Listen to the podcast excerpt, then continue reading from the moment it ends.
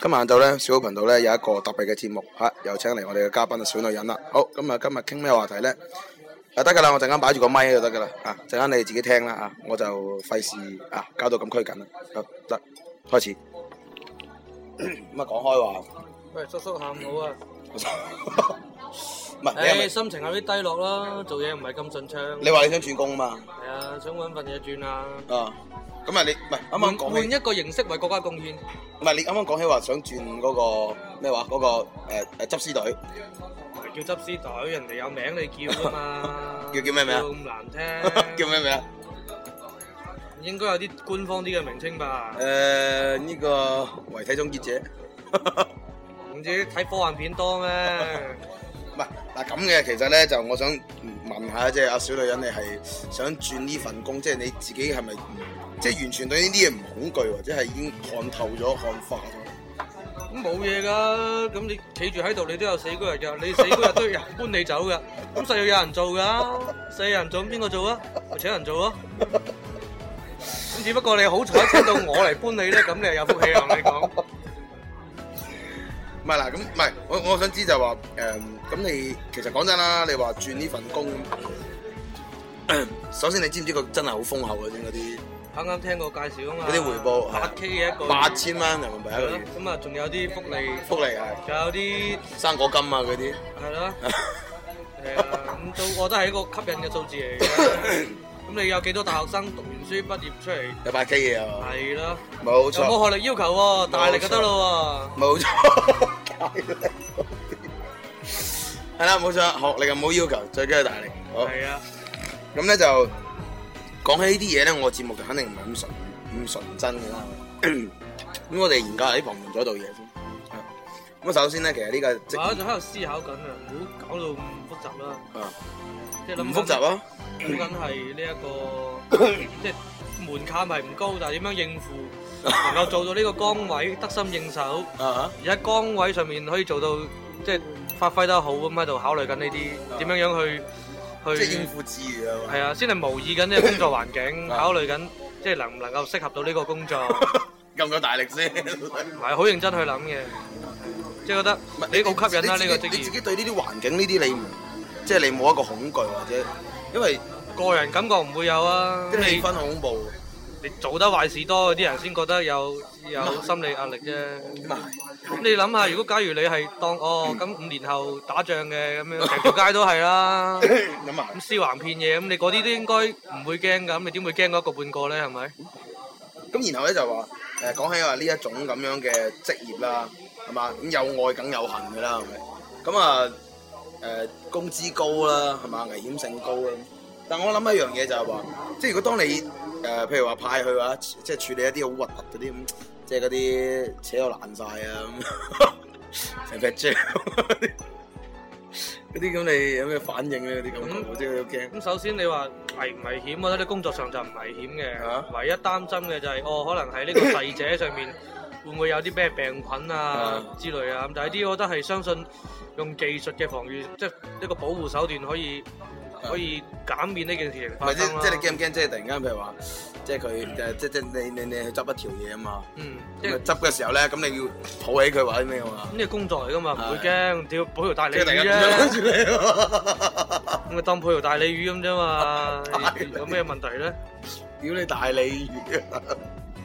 咁你啊，當佢滑潺潺係咪？好劣手嘅，咁啊，但係但係即係咁，即係誒，即係人哋都話啦，咁啊，即係誒先人啊，係嘛，去世啊嘛逝者逝者係嘛，要逝者安息咁係啊。係冇錯。咁啊，誒我自己所知嘅就係、好似係啲逝者都有兩種啦，一種係叫現場處理事故啦，咁仲有一種就係醫院嗰啲即係去世嗰啲啦。一個就叫做意外死亡，仲有一個病故，係啊啊，病故同意外故兩種啦，係係冇錯，咪？買保險都有咁分啦，係冇錯。咁咧，所以咧我就我哋首先研究下病故先。應該仲有 第三種個方式嘅，咩啊？槍斃啊！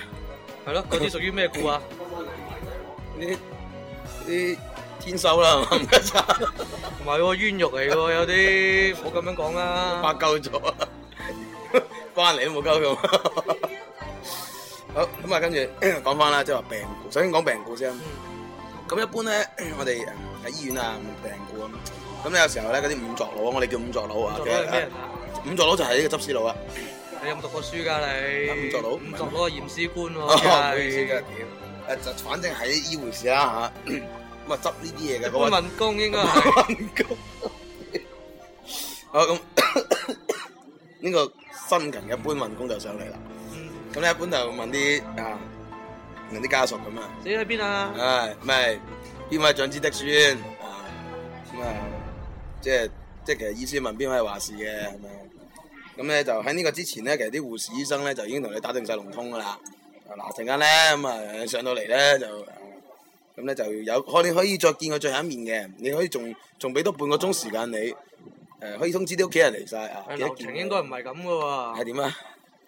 按我個睇電視嘅經驗嚟講啦 啊，咁嗰個 病故嘅一個逝者咧，通常啊喺有睇症，即係有發現呢個症狀之前咧，啊咁肯定已經打晒電話嗌啲屋企人嚟啊，啦。最後一面係嘛？咁你當佢可能係已經停止呢個腦電波嘅 呢個停止咗心臟跳動啊，同埋呢個停止腦電波嘅呢個能量啊嘅時候，佢應該仲窩咗張床度係嘛？誒唔一定噶嘛，咁你即即等於有時候佢趕唔切嚟啊嘛，有啲係咪？咁總總都會有啲孝子賢孫喺旁邊咁睇住佢去啊噶。一兩個係唔夠噶嘛，係咪先？啊，啊，即係如果如果你你最後嗰一刻你淨係得一兩個喺你身邊證明，即係冇數量獎啊！呢係啲啊，冇錯啦，係咪？即係都自卑啦，係咪先？咁咁所以咧就好多咁嘛，啲翻緊工啊嘛，係嘛？即係我冇理由，即即係冇理由死嗰陣話我揀時間死啊，我我今晚齊人先， 冇可能。好。睇到你係咁啊，跟住咧就要等啲人放工啊，等啲人咩搭地鐵啊，咁塞車噶嘛，你知係嘛？嗯黃埔大道嗰啲好塞車，咁啊，所以咧 生前我哋見唔到啦，咁咧就死後咧就留翻個時間係嘛？都死咗啦，係咪？唔得咁介意等多陣啦，咁咁所以啲殯葬公司咧就係嘛，你就非常之體貼啊嘅。殯葬公司係殯葬公司啊，咁咧就非常之體貼嘅，就即係即係會 hold 啲時間係嘛？譬如話咩啊？誒呢條走道嗰度係嘛，熄晒燈咁，咁你哋家人一路陪住咧咁樣，咁咧就每次都係咁，我發覺就係、 即係有個 lift 度跟住問你嘅，啊陣間要唔要誒誒喺下邊嗰度做場法事啊咁樣，或者念個經啊咁樣，等佢好走啲啊。咁咧就好不容易，我唔知點解咧就會睇到一啲大人啦，就會揞啲紅包啊嗰啲嘢出嚟嘅咁樣。咁我話睇到哦，原來呢個工作咧嗯哇咁佢幾都豐厚啊，幾多才多藝 喎。係好多才唔多係咁，佢第一時間應該問下嗰啲家屬喎。嗱，我呢度有呢個重經服務。啊咁有呢個西式噶啦，啊破地獄啦，或者中式 嘅有中式噶啦，係嘛？嗰啲有嗰啲叫咩教咩教嗰係啊？啲柯啊。蘭經係咩教㗎？柯南經係伊斯蘭，係伊斯蘭教。係回族，聖經係咩教啊？聖經係基督。波野摩多波野摩野 波羅蜜多經咧，我以為我以為你想講波多野結衣，多野波羅蜜心經啊係嘛？啊多野波羅蜜 À, 心經。多野波羅蜜心經，哦誒嗰個係佛教佛教係道教有咩經啊？嚇，道教有咩 經啊？道教道玉女心經啊嘛，起碼要識齊呢四大經先做到呢個 位。咁呢個師傅仲唔多才多藝？咁啊係，好咁啊呢個師傅咧就陪你走完呢個最長的電梯啊，唔係最長的電影啊，最長的電梯。呢個電梯係咁嘅，當你唔俾紅包，佢係唔會開門嘅，你明唔明？唔係真係啊， 就硬係吹住啲陰風。開足 冷氣。係啊，開足冷氣， 本來廿五度，一條掉到十五度。最情呢個係好慢嘅，佢同你講，因為遺體咧係要慢慢落嘅，所以人唔快得嘅你明唔明。咁所以咧， 你會發覺一俾完個利是之後咧，道門就叮咁開咗啦。哦，即係呢個係係額外嘅服務，所額以外啲服小務費係都合理嘅，即係即即冇人叫你跟佢入去個電梯度噶嘛，係咪先？咁入嗰個電梯梗係停咗佢先㗎啦。即係佢佢意思就係話呢個工作，佢就即係 喺佢本職範圍以外咧，就可以提供其他服務，係就需要有另外額外收費，係咁我覺得合理嘅。係咁即係咁等於係話，我識到呢個四大經咧，就係可以人工就唔知八千蚊個月啦，冇錯啦，吸引係啊中意，中意係嘛？好向往。好，咁我哋繼續深究落去先。咁咧就誒，嗯咁啊點解話嗰個 lift 係嘛？即係即係佢會咁咧咁樣？咁其俾實時唉間人考慮都要㗎。考咩女條你都驚啦，係嘛？隔離瞓住條咁嘅嘢喺度，屋企人嚟㗎，我唔驚㗎。咁啊係。我都係做緊嘢又唔同喎，你明唔明人哋屋企人啊？ 屌未 friend 喎，嗯，當你見到嗰陣，你冇辦法同佢溝通啦。唔使啊。咁咧，你明唔明嗰啲燈光係好恐怖嘅？嗰啲燈光咧，嗯 點解恐怖？啊，嚇到我啊！ 嗰啲燈光點解恐怖咧？完全係因為佢要開紫外光燈殺菌，所以咧你會見到好紫、好昏暗嗰啲感係覺。啊，唱 KTV 都係咁啊。係啊 就係着機。你驚唔驚？你見到對面嗰個人係紫色嘅隻眼，你明唔明啊？啊，塊面係紫色嘅啊！屌，高級高級夜場啫，嗰啲係。 最啊空調啊，極之到啊！呢個就喺嗰個氣氛下，咁你就會乖乖地揞出咗嗰把利是，係嘛？咩幾多位數啊？誒、應該係四位度，誒、四位數啊嗱？不過咩字頭啊？一字頭嘅啫，麻麻地啫喎又。咁啊係咁噶啦，咁點啫？唉、次次你有一字頭好似係咁啊，係咪又呢唱歌又跳舞， 先一 K 個嘢。？ 啊唔係，一 K 嘢只不過係送落去嗰程路啫，哦，我哋都未開始正題，咁啊跟住咧就一路推啦，係咪推去太平間嘅路上？咁咧佢會同你講下注意事項啊嘛，例如咩啊？屬羊屬魚， 拎住面。係。屬豬屬屬屬係嘛？屬啊屬牛、屬羊、屬馬、屬豬，擰轉面。啊！啊食屬蛇鼠屬兔嘅爬上去咁。 咁啊，跟住咧係嘛，就嚇你啦，開始就講埋晒呢啲嘢啦。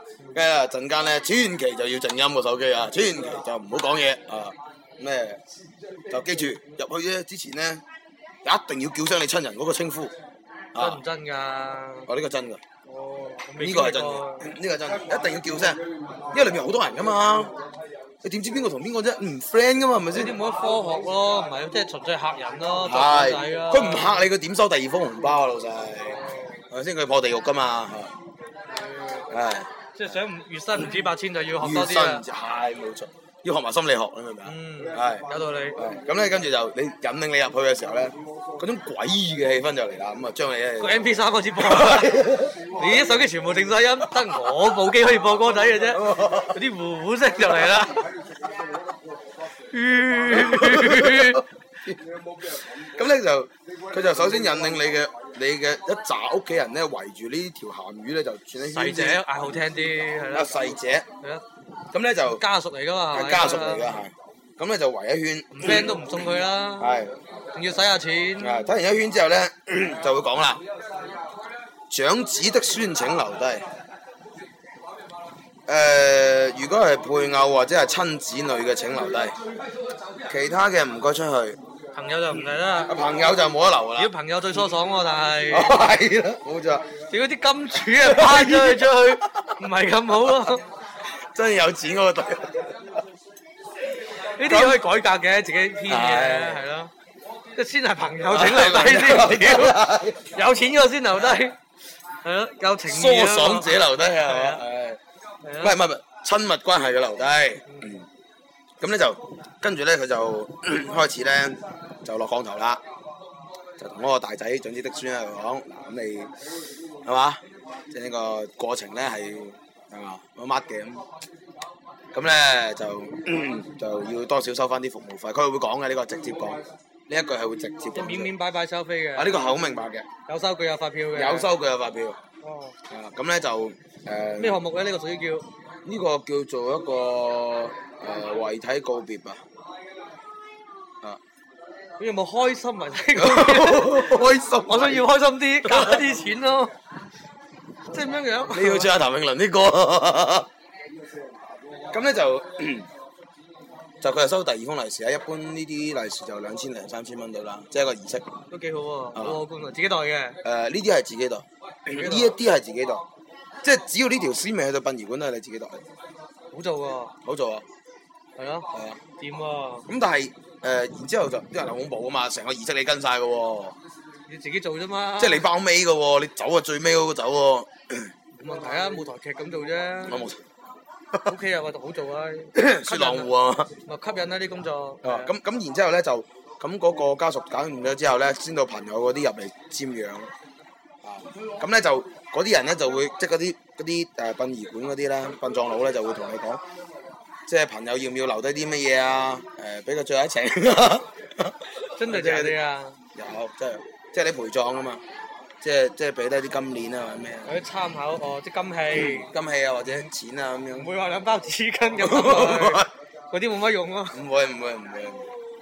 誒咁咧就好識做嘅，一般咧就會即係嗰個五作佬咧帶定啲糖啊嗰啲嘢，即係話即係睇完之後咧你即係你食翻粒糖，咁咧就解翻填翻呢啲嘢，咁啊好好嘅。咁啊一般做呢種誒、即係話病故嘅呢種五作佬咧就即係利是好豐厚嘅。咁咧但係呢啲係固定式啦，錢賺得唔多。咁我哋都唔學你。差兩千兩 K 幾嘢做一，啊太少啦，太少啦。對於呢個勇敢嘅人們嚟講，係咪？對於呢、個啊投機嘅分子嚟講，呢、個太即少係啦。只要個心 夠勇，勇機可以係啊得勝。，冇錯啦！我哋開始就開始嚟一個勇勇者模式嚟啦。好，咁係咩咧？嗱，通常玩遊戲啊，梗係有群體群傷嘅係冇錯。咁咧，咁呢啲誒啱啱講病故嗰啲咧，就屬於咩啊？好似啲行政單位咁啦，係嘛？即係日日都係十五十六咁啦，即係係嘛？都係咁啦，即係冇咩大錢揾嘅。啊，好啦，而家就小弟告訴你一個揾大錢嘅辦法啦。好 就點咧？咁啊，其實誒、呃你都知啦，呢啲咁樣嘅職業咧，就唔係淨係成日執醫院執噶嘛，咁啊肯定係第二度執噶嘛。咁啊有時候有啲重大嘅交通事故啊，嗰啲咁樣樣咁，死人冧樓，啊死人冧樓啊，砸咗啊或者咩咁，咁咧就呢啲英雄就嚟噶啦，啊咁咧就就是否小女人你啱啱所講嘅啊嗰、個諗法啦，即係話係嘛？嗯，咁我覺得你未夠進取嘅。嗯好，咁而家同你講就咩咧？咁啊好似佢哋呢啲咁嘅人咧，就有時候要派去啲重大現場事故啊嗰啲咁樣去咩？咁通常咧就啱啱我哋研究咗啦，就係話可能會誒、呃、鏟到爛晒成個積木咁，咁啊成劈漿咁啊一般。就做一個勇者之前咧，係嘛？即係有收穫之前係嘛？就天將降大任於斯人也，係咪？必須勞其筋骨係嘛，餓其體膚。 就首先要攞個鏟去清理咗個現場先。啊，咁咧就，但係咧清理現場嘅時候咧，你會發現咧，即係嗰啲細者有時候啲手腳啊飛咗出嚟啊，或者你有啲人咧咪啲頭甩咗嘅，咁但係佢帶嚟好粗嘅金鏈啊，咁金鏈去邊咧咁啊？啊，呢、個就係利是咗啦，係啦，唔係唔係乜例子啫，遊戲啱啱開始啦，你講啊，咁咧就咁咧呢個係一個尋寶遊戲啊。點解咁多人向往做呢個工作咧？係咪？即係就算咁恐怖都向往，就因為佢係一個尋寶嘅遊戲。佢每一次咧都可以有啲唔知乜嘢嘢喺度等緊你啊！各位聽眾，由於咧呢、呢個小女人咧突發有啲事情太啊。太急住啊咁咧係啦， 佢而家已經準備去寫簡歷啦，要佢聽到我講完之後咧，就完全係已經係癲晒啦。咁所以咧，我哋期待同小女人嘅第二次啊，呢一個咩啊？呢一個叫做五作佬奇緣啊，啊笨撞佬奇緣啊。OK，好，咁我哋下期再見，好，拜拜啊！希望你哋今晚都啊諗清諗楚，要唔要去投簡歷做呢個職業？好啦，係咁啦，拜拜。